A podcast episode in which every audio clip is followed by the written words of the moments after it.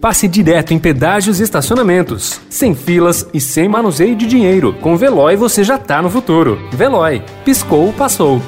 Notícia no seu tempo. Internacional.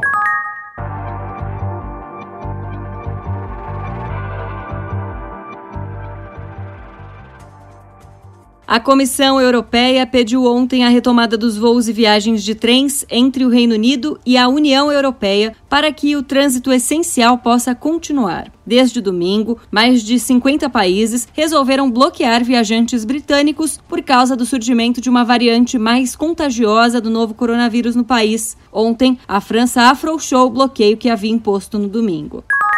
A Antártida, o último continente que ainda estava livre do novo coronavírus, registrou nesta semana 36 casos de Covid-19. Todos os infectados são de uma base chilena de pesquisa na região, informou a imprensa local. O vírus infectou 26 militares e 10 funcionários da manutenção da base General Bernardo O'Higgins Riquelme na Península Antártida, informaram as autoridades em nota divulgada pelo site 24 Horas. Segundo as autoridades chilenas, os testes foram aplicados depois que muitos passaram a desenvolver sintomas.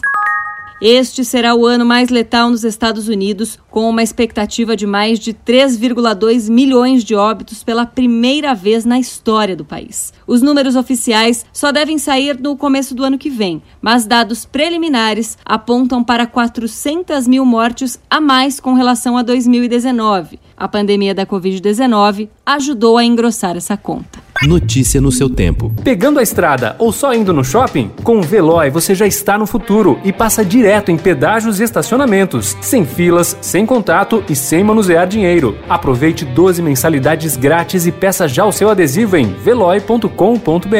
Veloy. Piscou, passou.